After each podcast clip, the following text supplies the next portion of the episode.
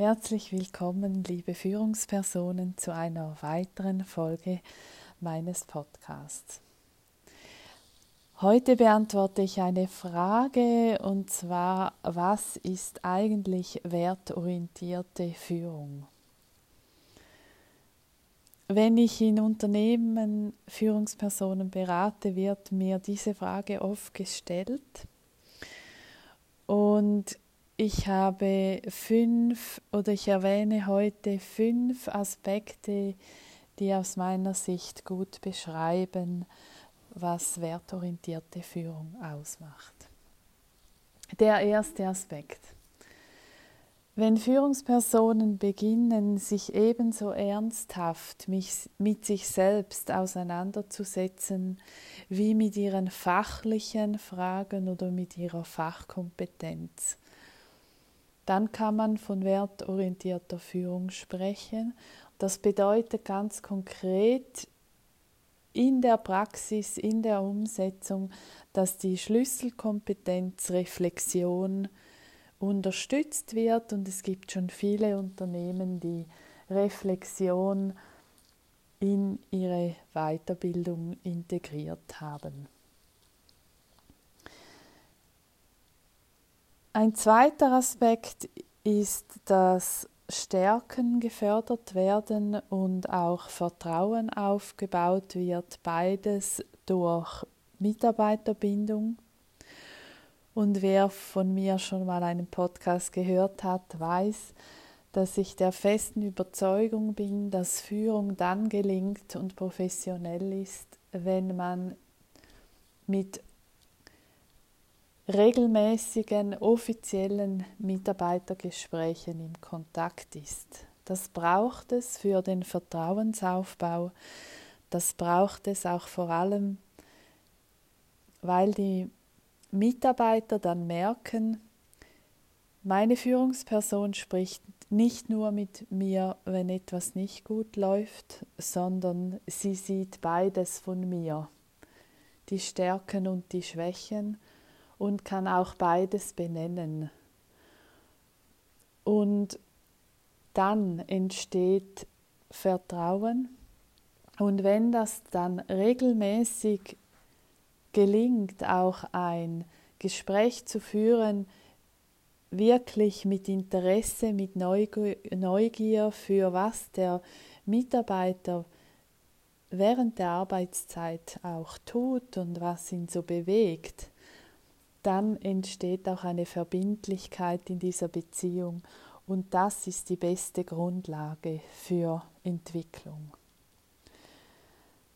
Den Fokus auf Stärken zu legen, ähm, kann ich aus meiner Erfahrung wirklich empfehlen, weil äh, Unternehmungen sind so komplexe Systeme und es lohnt sich, den Fokus wirklich darauf zu richten, was ist uns gelungen und das eher zu erforschen, wie einfach Schwierigkeiten ähm, anzugehen. Es, das bringt auch eine ganz andere Energie in die Unternehmung. Die organisationale Energie wird hochgehalten und ähm, nach dem sehnen wir uns alle, dass es uns beim Arbeiten wirklich gut geht und das lösungs- und stärkenorientierte Arbeiten, das bedeutet auch, dass die Führungsperson auch solche Methoden wählt, die zu dem führen, dass das bereichert uns alle sehr. Professorin ähm, Heike Bruch von der Uni St. Gallen hat dazu einige Artikel verfasst zu der organisationalen Energie und die kann ich euch sehr empfehlen. Ein dritter Aspekt ist, dass in der wertorientierten Führung die Freiheit verbunden mit Verantwortung ein wichtiger Bestandteil ist. Eine Führungsperson hat die Macht und auch die Freiheit, Entscheidungen zu fällen. Wichtig ist aber, dass dazu gehörend die Verantwortung wahrgenommen wird. Und natürlich ist Verantwortung nicht so interessant wie Wachstum.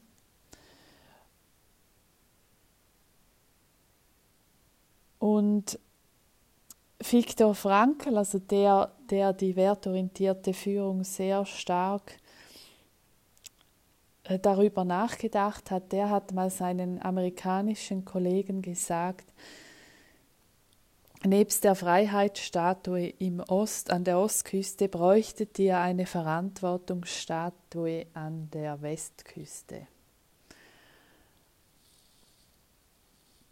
Genau, das ist der dritte Aspekt. Dann der vierte Aspekt ist der feine kleine Unterschied von Selbstverwirklichung und Selbstfindung. Selbstverwirklichung ist der Fokus auf die eigenen Bedürfnisse oder die eigenen Bedürfnisse stehen im Vordergrund. Und bei der Selbstfindung geht es um ein Ausrichten auf eine sinnorientierte Aufgabe oder Arbeit oder auf ein Gegenüber. Martin Buber hat mal so schön gesagt, ich werde am Du zum Ich. Und wenn wir das tun,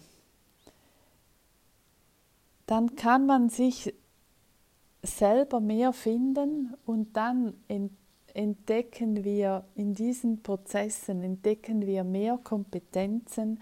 Wir ähm, oft übernehmen dann Mitarbeiter mehr Verantwortung. Also es geht mehr um das Wozu in der Arbeit und nicht um das Funktionieren. Und das ist so wunderbar, wenn das gelingt, in den Mitarbeitergesprächen das Wozu herauszufinden. Dann entsteht auch wieder Entwicklung, was in der wertorientierten Führung ganz wichtig ist. Und zu guter Letzt noch den fünften Aspekt, die Nachhaltigkeit. In der wertorientierten Führung steigt man nicht gerade auf, die, auf aktuelle Trends auf, sondern stellt der Ökonomisierung die soziale Verantwortung zur Seite. Und ich glaube, das ist aktueller mit dieser Krise, wo wir drinstecken, aktueller denn je. Wir sind so viel zu schnell unterwegs in Unternehmungen und wir, dem, wir können den Menschen nicht beschleunigen. Und ich glaube, das ist in der Ökonomisierung oder durch die Ökonomisierung ist das wie ver vergessen gegangen. Oder Maschinen kann man ähm, antreiben und der Mensch braucht zwischendurch die Stille, er braucht ähm, das Nichtstun, um seine Gefühle wahrzunehmen. Und wenn wir die Gefühle wahrnehmen, dann haben wir wunderbare Mittel, ich sage, sage denen aber sowieso Seismographen, die uns durch das Leben lenken. Die haben absolut ihren Sinn, diese Gefühle. Und so bleiben wir auch gesund.